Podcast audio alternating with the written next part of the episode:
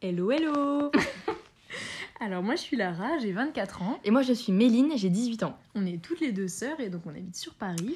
Alors moi, du coup, je rentre plutôt dans les études. Et moi j'en sors, voilà, je rentre donc dans la vie active. Et c'est vrai que bah, alors, cette transition de, de statut, c'est ce qui nous a un peu motivé à lancer ce projet de podcast.